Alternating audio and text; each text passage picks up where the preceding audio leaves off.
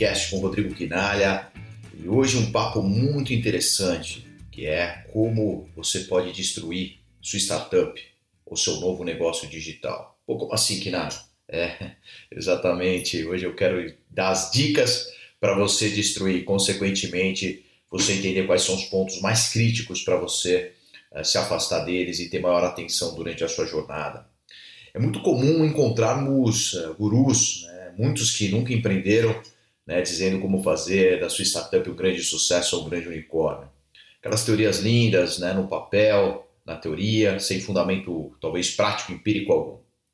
É, após uma análise que a gente teve pelo menos desde 2010, por volta de 13 mil a 14 mil startups né, no deal flow, ou seja, no fluxo de oportunidades que a gente recebe DEX para investimento, para ajuda, para apoio, para capital intelectual, relacional, financeiro e assim por diante.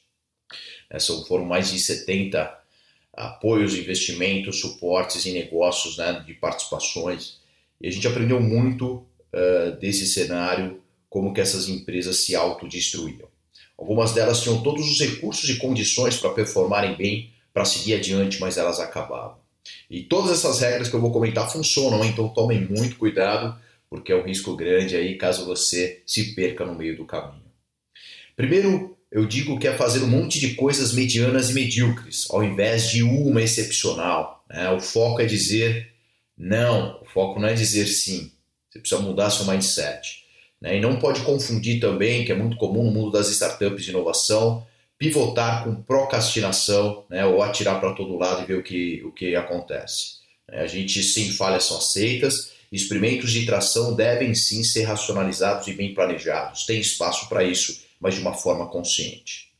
Outra coisa muito comum, segundo erro, é contratação de pessoas cujos salários não estão ligados a retornos comerciais ou tangíveis especialmente no início da operação. É muito comum chamar um amigo porque o cara é fantástico, é genial, mas você tem que olhar para o seu core business. É, essa pessoa ela tem uma relevância é, crítica, de grande impacto para que você tenha a sua jornada, seu crescimento como empresa. Caso não, fuja.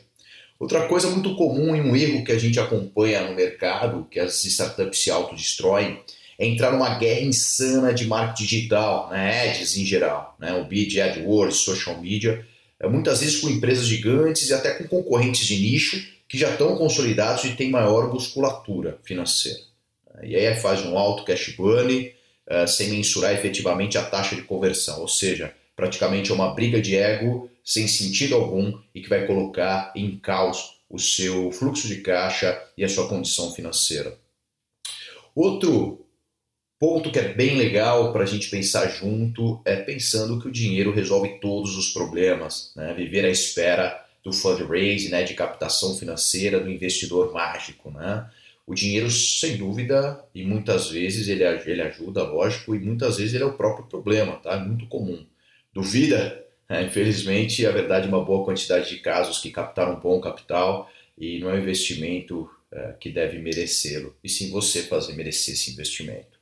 Então é muito importante que você tenha um planejamento claro, né, um DRE, uma projeção da sua startup, para que no futuro você consiga uh, defender, vamos dizer, fundamentar né, durante a captação de recursos o seu planejamento estratégico. E uma dica: normalmente os investidores gostam que, que façam projeções, principalmente no mundo da nova economia startups, de 18 a 24 meses, é algo factível, é algo que pode ser tangibilizado em conjunto, Uh, e não precisa, por exemplo, mostrar um DRE, uma projeção de 5 anos. Afinal, os mercados são muito líquidos e há uma movimentação muito grande de novidades e surpresas que todos vão enfrentar. Outra questão também é padronizar né, cheque. Isso é um erro. Né? É muito comum durante uh, fundraising o investidor buscar cheque padronizado de aceleradoras, de investidores anjos, de fundo, sem considerar, na verdade, né, e condicionar a um runway que a gente fala, né? a uma pista de, de decolagem até a sua empresa alavancar uh, com a sua estratégia de negócio. Então é importante que você tenha uma primeiro uma visão clara definida da estratégia para depois você saber qual o capital necessário para aquele para aquele movimento, para aquela é, é, captação em si, né?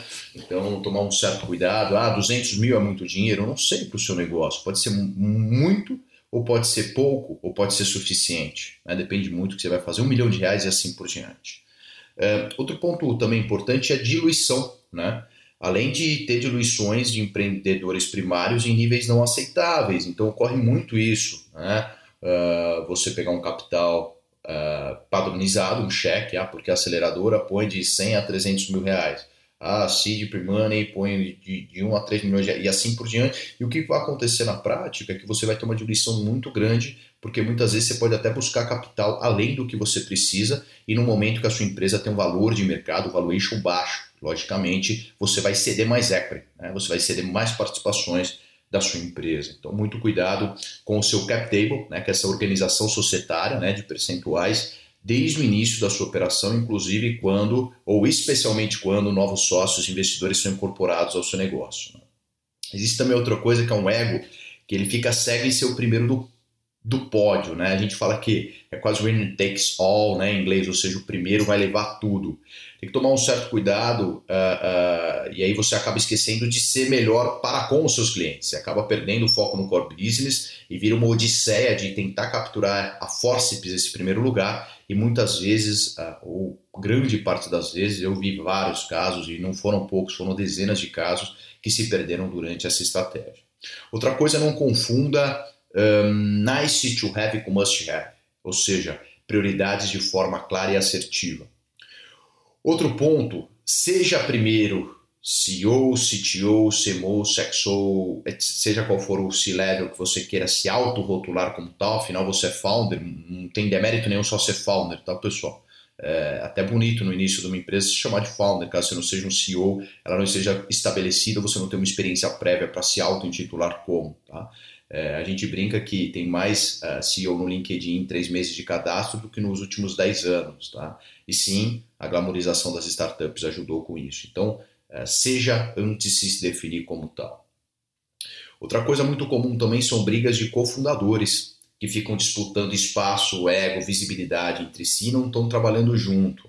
Então, desde o início, estabeleça claramente quem são seus sócios ou quem você quer trazer para a sua sociedade essas disputas internas, infelizmente, são comuns e vai tirar é, o foco do que realmente vale o jogo. É, outra coisa também bem comum no mercado, pessoal, puff colorido, ping-pong, videogame, outras pirotecnias, aí vamos dizer dessa forma, não vão pagar suas contas. Né? Logicamente que a gente está fazendo um trocadilho sobre escritórios exóticos é, antes de resultados sólidos. Sim, sem dúvida você pode criar um ambiente mais amigável, mais alejado, mais conectado, mais integrado, né, é, é, com uma área de descompressão para os seus colaboradores, mas primeiro percorra esse caminho. Né? Eu vejo muitos investindo capital antes ou até depois de um fundraising com coisas que não são prioritárias. Isso é um erro, né? é um erro de gestão especialmente e visão. É, achar que não tem mais chefe também é muito comum no empreendedorismo, né? porque você está empreendendo é o seguinte: volte para o seu emprego anterior urgentemente. Abandone a carreira se você acha que você não tem um chefe. Pelo contrário, suas responsabilidades elas só aumentam. Uh, e mais ainda, todo cliente, parceiro, o colaborador, fornecedores, credores e assim por diante, você vai ter uma série de, de stakeholders uh, no seu ciclo de convivência e você vai ter que prestar conta continuamente uh, para esses caras. Tenha certeza disso, que vai ser muito pior do que ter um único chefe, eu te garanto. Uh, outra coisa também comum que eu acompanhei uh, nessa trajetória, pessoal, praticamente uh, nove, né, quase dez anos aí acompanhando o ecossistema fora e aqui no Brasil, é quando esse empreendedor sai na mídia de massa, imprensa, digital, ele acha que chegou no sucesso. se você soubesse a quantidade de startups, né, com nomes famosos aí, que correm pelos cantos pedindo dinheiro a qualquer custo, que estão quase na beira da falência, do write-off, enorme, pessoa enorme. Eu tenho uma lista enorme que eu poderia citar para vocês. E isso é uma pena. Então é muito importante que essa prepotência ou arrogância ou achar que o jogo está ganho, é, como empreendedor, eu estou falando como empreendedor aqui também, é, não deixe esse, esse sucesso subir na sua cabeça, certo? Isso é muito importante. Outra coisa também comum é concentrar-se é, apenas na escalabilidade do negócio e esquecer da solução e da experiência do cliente. Qual problema significativo você resolve? Isso é uma das, das grandes questões, eu diria que é a questão milionária desse jogo. Né? Qual o valor perceptível, não o preço, o valor perceptível pelo seu cliente na ponta? Qual que ele é? Então, é muito, é muito importante que você olhe faça um estudo, faça uma análise, se aprofunde, vivencie o dia a dia daquele cliente para você ter uma visão clara do que ele realmente precisa. Outra coisa também comum é não conhecer fluxo de caixa, cash burn, queima de capital, o runway, como eu citei, né, até onde o seu dinheiro dura dentro do, do macro, do contexto estratégico. Né? Esquecer que no final do dia uma startup, por mais que tenha buzz, essa glamorização que o mercado criou, ela tem a mesma responsabilidade legal que qualquer outro CNPJ eh, aí no mercado. Então, é, na rua. Então é importante você dizer que não, não há nenhuma distinção no empreendedorismo. No final do dia, um boleto é um boleto, uma dívida é uma dívida, um erro de projeto é um erro de projeto, um cliente satisfeito é um cliente satisfeito, uma perda financeira é uma perda financeira, ponto final. Né? E isso que tem que ser levado em conta. Correr apenas atrás de investidores ao invés de clientes. Outro erro muito comum e várias startups morreram assim. Achar que a sua ideia vale mais é, que a execução, é né? muito comum. A ideia é commodity, né? nenhuma sinalização clara para lucratividade. Então, quer dizer, é, é, é, ele acha que a ideia dele já tem valor intrínseco e já tem um valuation porque é uma ideia bilionária. Esqueçam, pessoal, ideia é, é, é, gratuita, ideia qualquer um pode ter. O poder de execução, a velocidade, a capacidade de entrega, isso são fatores que são diferenciais nesse mundo. Outra coisa também, né, comum que é, você pode até não ser rentável hoje, né, até aceitável, ok? Você está buscando o break-even, o equilíbrio, o crescimento, a escalabilidade, né? arrumando seus unit economics. Mas eu vou dizer o seguinte: você tem que ter uma sinalização para a lucratividade. E certamente você precisa estar consciente que os elos de investimento no Brasil, quando você vai buscar captação, financiamento para o seu projeto, para o seu sonho, eles têm gaps, o que aumenta consideravelmente o tempo e risco de mortalidade do seu negócio. Ou seja, se você tiver com três meses de caixa e você começar a desfocar do seu core business para buscar capital, sem dúvida você tem um risco inerente da morte. Contratar pessoas brilhantes para o seu time, pessoal, e mandar o que fazer. Não. Quando você contrata talentos, você tem que realmente open mind, você tem que aprender mais com eles, você tem que dar liberdade e autonomia para entrega. Lógico que você vai pôr a diretriz e alguns controles necessários, uh, básicos uh, e talvez até, vamos dizer, aceitáveis para essa convivência. Mas você não vai ficar mandando o cara fazer e delegando. Tem que dar espaço para esses talentos. Hoje, as grandes startups que performam é onde tem confiança, comprometimento e competência integrados dentro da mesma equipe. Isso é muito importante. Principalmente é, talentos que você deve preservar e que vão ajudar no crescimento da sua empresa, que está começando muitas vezes incipiente, frágil, sensível a qualquer movimento do mercado, com poucos recursos financeiros e estruturais. Outra coisa importante é acreditar que conhecemos tudo, né? O empreendedor cabeça fechada, né, prepotente, ele não é coachable, né? ele não está aberto é, para ser instruído, para receber críticas construtivas, feedbacks. Esse é o grande problema e é sempre evitado, sem dúvida, por investidores anjos do mercado de startups e também por fundos de investimento. Dedicar mais tempo para turismo, né? Oba-oba, participar de todos os eventos do ecossistema sem curadoria alguma, né? É, do que visitando parceiros, clientes, cuidando do seu negócio, gerenciando o seu time, gerenciando o financeiro e concentrado onde interessa. Pessoal, tomar muito cuidado, porque é muito fácil se perder e diversas startups percorrer esse caminho. E pode custar caro. Né? E finalmente, pessoal, para finalizar esse papo, para a gente não estender a ideia do podcast, é isso, que a gente tenha pílulas de conhecimentos rápidas aí nas suas semanas, nos seus dias, é ter uma missão da empresa não alinhada ao seu propósito de vida a jornada de empreendedorismo ela é árdua, né? mas sem dúvida ela é muito compensadora. Muitas pessoas que até empreenderam e não deu certo, a experiência de vida e tudo que elas aprenderam, elas consideram que valeu muito a pena, né? que foi um grande aprendizado, que foi realmente uma grande jornada e que eles fariam tudo de novo. E as que deram certo, logicamente, tem mais ainda o que celebrar e comemorar dessa jornada e desses aprendizados. Né?